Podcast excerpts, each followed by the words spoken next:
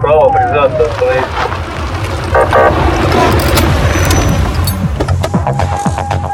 Программа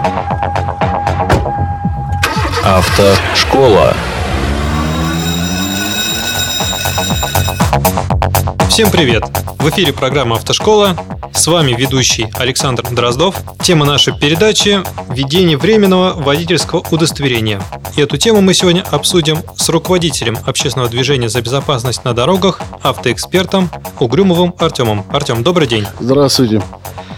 Артем, а подскажите, пожалуйста, эта э, тема, она нова или у нее есть какие-то исторические корни? Ну, действительно, прослеживаются исторические корни у этой темы. Можно вспомнить Советский Союз, где было какое-то подобие временных прав, э, которые через какое-то время нужно было заменить уже профессиональными. Вот. Но в мире эта тенденция четко прослеживается с 1987 года с Новой Зеландии, где после долгих статистических выкладок поняли, что молодежь от 21 года до 23 она серьезно подвержена попаданию в ДТП. Пиковые точки – это конец первого года вождения, второго года вождения и третьего года вождения. После того, как это было статистически все выявлено, стали думать, как предотвратить эти возможные все ДТП. И было предложено, именно в Новой Зеландии началось это нашествие временных прав, а внедрение так называемых временных прав. То есть, э, сначала обучающийся, ну, человек определенного возраста, молодого, конечно, прежде всего, он получает временные права, везде по-разному, через год, через два, через три, он или досдает экзамены, или проходит дополнительное обучение, или там какой-то временной лак проходит, и он получает уже профессиональные права. Но это общая схема, как выглядит. Угу. И чтобы сразу мы смогли это дело обсудить, я еще расскажу о статистических выкладках. Прежде всего, такие простые вещи, как а, вождение автомобиля в темное время суток, вот этим молодым водителям, оно увеличило, допустим, а, в два раза аварийность на дорогах. Вождение автомобиля с одним пассажиром увеличило аварийность на 30%, там, процентов, с двумя там, на 60%, процентов, с тремя и более пассажирами увеличило там, на 180%. процентов. Это данные, кстати, достаточно четкие, э, данные именно американских каких-то исследователей, институтов, которые этим же вопросом занимались. То есть, вы понимаете, после ограничения количества пассажиров для начинающих водителей в Калифорнии получилось снизить смертность среди подростков за рулем на 40%. Похожие исследования были проведены в разных странах, везде они одинаковые. И вот эти ограничения для начинающих водителей, э, везде разнообразные, они стали внедряться по миру. То есть, насколько я понимаю, все-таки а, такая проблема существует о повышенной аварийности на дорогах а, у начинающих водителей. Давайте немножко по нашей стране.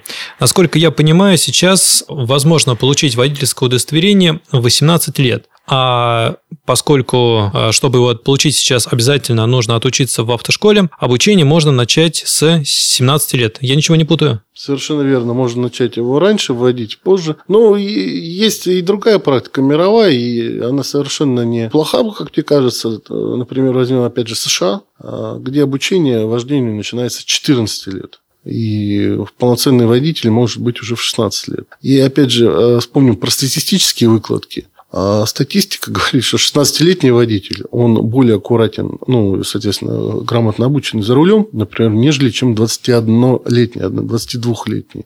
Я так и представляю себе, как наши школьники до 10-11 класс подъезжают к школе на автомобиле. Но страна, кстати, не маленькая, и есть разные школьники, разные территории, разные местности. Где-то они, кстати, так и ездят к школе за рулем, но это все нелегально. И проблема законодателя – это как раз э, все узаконить. Но мы отклонились от темы, хотя она очень интересна. Да? Угу. Мы же исходим из фактических данных.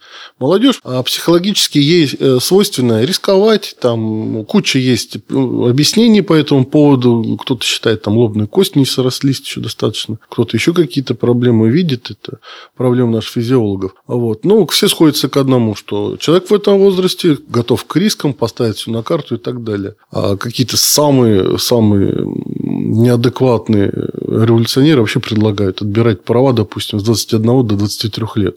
Вы поддерживаете эту идею? Иногда, когда меня какие-нибудь ужасные сводки с фронтов наших дорог начинают раздражать, я прям так говорю себе, ну что же надо, отбирать у них надо. Вот. Ну, я уверен, есть и другие способы решения этих вопросов. Вот. И еще раз подчеркну, 16-летний водитель, 18-летний водитель, они очень дисциплинированные. Женщины более дисциплинированы, чем мужчины за рулем, и более аккуратные водители. Но вот есть у нас такая группа риска, и э, на самом деле она и задает вектор направления движения, которые только недавно получили права, и их необходимо как-то ограничить в использовании этих прав. Давайте разберем, какие наиболее яркие ограничения. Это ограничение по скорости, например. В Штатах это, например, ну, в зависимости от штата, ну, возьмем там 60 км в час. Больше нельзя ездить. Второе. А, ограничение а, по количеству человек в салоне автомобиля. Третье. А, обязательность наличия одного, допустим, из э, какого-то количества людей с э, правами и стажем вождения, который должен быть за рулем и иметь возможность перехватить на себя управление. Ну, это может быть мама, папа, старший брат, там, инструктор по вождению, кто угодно. Ну, кроме того, это и дисциплинирует. Все-таки старший человек, когда находится в автомобиле, так не ну, порехачешь. Ну, конечно, конечно. Это э, четко исключает молодежные всякие шутовские гонки по дорогам. В этом случае стопроцентно. Скорее всего, для этого и было сделано. Ну, я же назвал статистику. Более трех человек, если было в машине, вот калифорнийская статистика, более трех, на 182% поднималась статистика смертности. Я знаю, что сейчас еще предлагают ограничить буксировку э, другого автомобиля. Тоже здравое ограничение, тоже вполне оно укладывается в общих рамках. Просто, ну, это не то, что будет обсуждаемо. Вряд ли кто-то будет переживать, что ему не разрешают боксировать автомобиль. А то, что ему больше там, 60 ездить нельзя будет, это человека может задеть и заставить быть недовольным.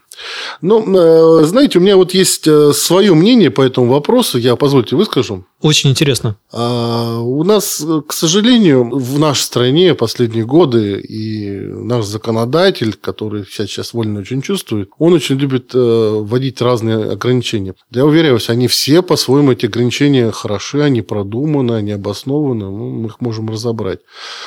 А, но почему-то наш законодатель не хочет работать не с ограничениями, а с э, поощрениями. Поощрениями каких-то успешных водителей. Я вообще считаю, если водитель э, как-нибудь особо успешно отучился на временных правах, его можно поощрить выдачей сразу постоянной, да, или там он отводил без нарушений, сдал там на 5 с плюсом. Ну, можно подумать именно о системе поощрения. Вот это интересно было бы обсудить. Кстати, да, очень интересно. Про временные права. Как вам вообще система это нравится? Что вас не смущает? Э, насколько я помню, э, как вы уже сказали, что этот опыт э, к нам частично идет от страны под названием Советский Союз. И вот как раз тогда, насколько я знаю, очень было сложно выявить именно вот эти вот нарушения, связанные с правилами вождения, когда начинающий водитель вот еще с временными правами ездит. Ну, тут проблема-то у нас одна была. Не было у нас компьютера в это время, а гаишник был вооружен драколом,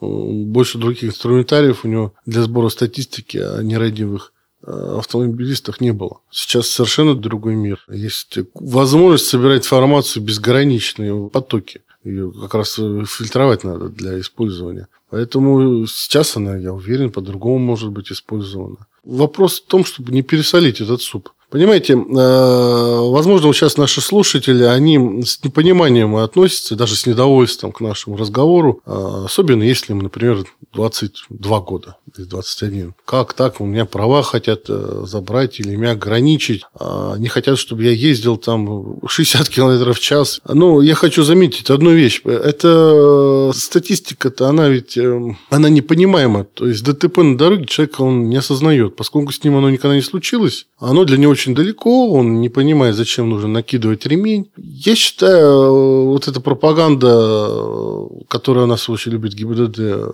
говорить о пропаганде безопасного вождения, очень эффективная пропаганда – это поводить по больницам начинающих водителей, показать э, людей с ребрами в печени, там какие-нибудь интересные случаи, или там без ноги, там с оторванной рукой, без глаза, с потерянными там кусками черепа. Вот таких людей показать и рассказать, почему почему это случилось, где он не пристегнулся, где он скорость развил, а где ему 22 года было, а сейчас он слепой сидит. А вот. И, конечно, кажется, что это далеко, как-то ни с кем.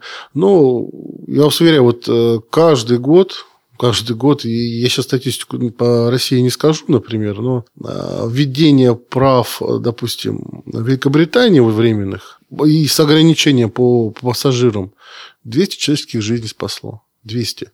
200 вот людей остались с руками, ногами, там, головой. Ну, это же фактически данные. То есть, об этом речь идет. И речь идет не о том, чтобы кого-то ограничить, а о том, чтобы спасти. И временные права – это именно превентивная мера для вот таких вот происшествий. Ради того и идет борьба. Об этом и говорим сейчас, чтобы было понимание этих процессов.